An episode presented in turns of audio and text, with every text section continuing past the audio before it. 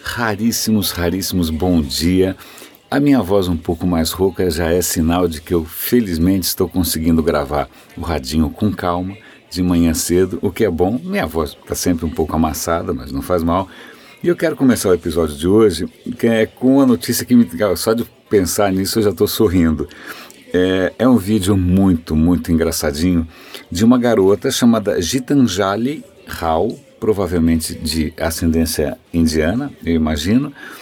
Ela ganhou um prêmio de top é, é, cientista jovem, da melhor cientista jovem dos Estados Unidos em 2017 com 12 anos. Eu vou repetir, 12 anos e a mocinha ganhou um prêmio é, científico. Como? É, ela desenvolveu, observe, ela desenvolveu uma maneira rápida e barata de detectar se existe chumbo na água. Chumbo na água é, foi um problema que é, é, ocupou as manchetes durante um bom tempo por causa de uma cidade nos Estados Unidos, Flint, em que a água estava contaminada por chumbo e muitas pessoas ficaram doentes, porque chumbo é um contaminante pavoroso. Né? E aí ela criou, observe, aos 12 anos, um detector usando nanotubos de carbono e um aplicativo no celular. Cara, é surreal. Com 12 anos, essa, indiana, essa, essa moça, deve ser provavelmente indiana, é, conseguiu é, faz, ganhar esse prêmio. Eu achei isso absurdo. Assistam ao vídeo, porque a menina é super divertida, ela ainda dá uma mensagem né, para estimular que as crianças também é, pesquisem, que elas não se deixem desanimar pelo fracasso. Muito, muito, muito, muito bonitinho. Vai, é um bom jeito de começar o dia. Aí vem um, eu não consigo não comentar essa história. Ela é um pouco nerd demais, um pouco geek demais, vamos dizer assim. É, que tem a ver com a Voyager 1. A Voyager 1 é aquela sonda que a gente mandou literalmente para o espaço há décadas atrás Aí o que acontece? Ela está longe pra caramba, ela já saiu do sistema solar. Né? Mas, pasme, pasme, pasme, os cientistas conseguiram mandar um comando, uma série de comandos para ela. Veja bem, ela está a 20 bilhões de quilômetros. Ela, isso é 140 vezes a distância do Sol. Tá? Então ela está a 20 bilhões de quilômetros. O que acontece? Eles queriam reprogramar, é, eles queriam mandar uma série de comandos para Voyager 1 simplesmente para que ela corrigisse um pouco a posição e mantivesse a antena dela apontada para a gente, para que a gente ainda conseguisse se comunicar por mais alguns anos.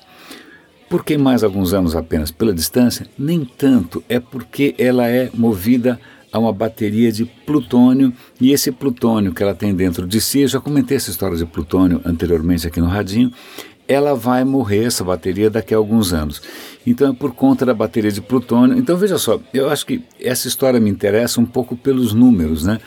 Curioso imaginar que plutônio, que é, antes era, de, era quase que um subproduto da, da Guerra Fria, né? É, ele está cada vez mais escasso, porque a Guerra Fria acabou. Então, esse plutônio que está na Voyager, ele também já está acabando a, a sua meia-vida, ele já está perdendo a força. E aí a gente tinha que mandar um sinal enquanto é tempo para manter a antena apontada para cá. Agora um detalhe, isso eu acho genial, é bom para a gente pensar em, em, dar um pouco de perspectiva nas coisas. A Voyager está tão longe que o sinal de rádio que a gente mandou, imagina, vai na velocidade da luz, certo? 300 mil km por segundo.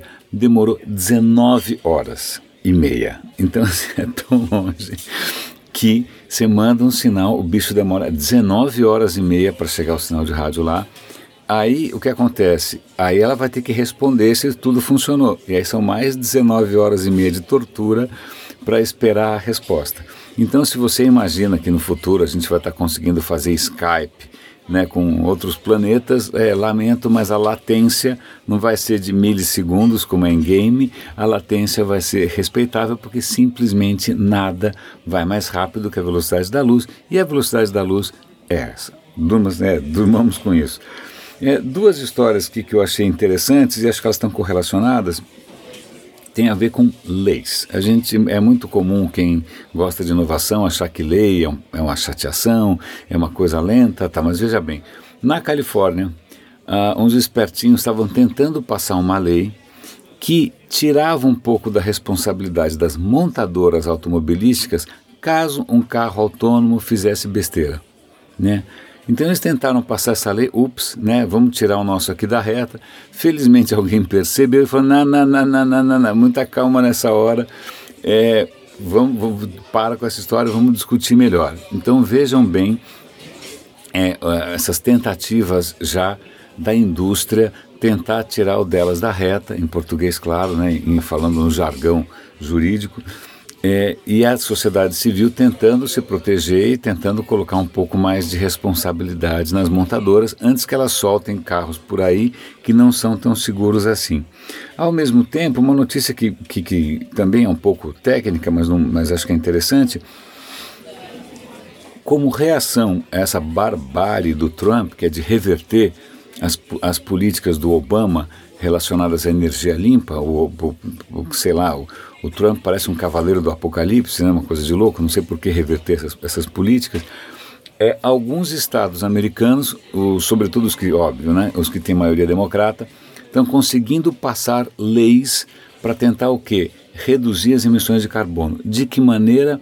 Muitas vezes, em, em, na maioria das propostas, colocando taxa taxa para quem emite carbono. Taxa, 40%, 40% tem, tem que ter uma, um valor. E, e aí, o que, que você faz com esse imposto todo? Esse imposto todo, em alguns casos, é, reverte em desconto para o imposto dos cidadãos, então os cidadãos pagariam menos imposto por causa disso. Em outros casos que eu achei muito interessante em Washington, metade desse imposto vai servir para financiar iniciativas de energia limpa.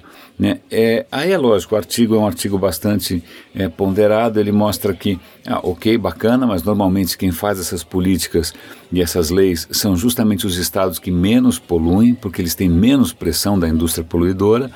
E também, normalmente, se você faz uma lei num estado e o estado vizinho não está nem aí, a indústria simplesmente vaza, o termo é esse, vazamento, ela vaza para um estado que é mais leniente, complacente, responsável tal.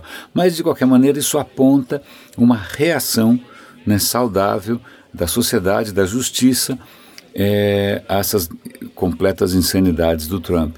Eu estou colocando esses dois artigos que falam sobre lei porque sim, lei pode, né, numa canetada dessas de lei, você pode realmente reorientar a indústria é, ou a própria sociedade na direção de coisas mais sustentáveis, mais responsáveis. Né? É, tinha mais uma noticiazinha que eu queria comentar com vocês. Para, para, para. Ah, não, é só para. Essa, como falando em surrealidades do Trump, é a surrealidade do Maduro. Não sei qual a sua opinião sobre Maduro, sobre a Venezuela. Eu sei que muita gente, sobretudo o pessoal de esquerda, considera a Venezuela uma democracia, o que para mim é, é, é, um desafio a compreensão, mas o mundo é grande. Mas eu, é, é vale a pena colocar clara, a minha posição claramente. Eu acho a Venezuela uma, uma completa ditadura populista e uma absoluta um, um, crime de lesa humanidade o que eles estão fazendo com a própria população. O, o, as pessoas estão ganhando 4 dólares por mês, as pessoas estão passando fome.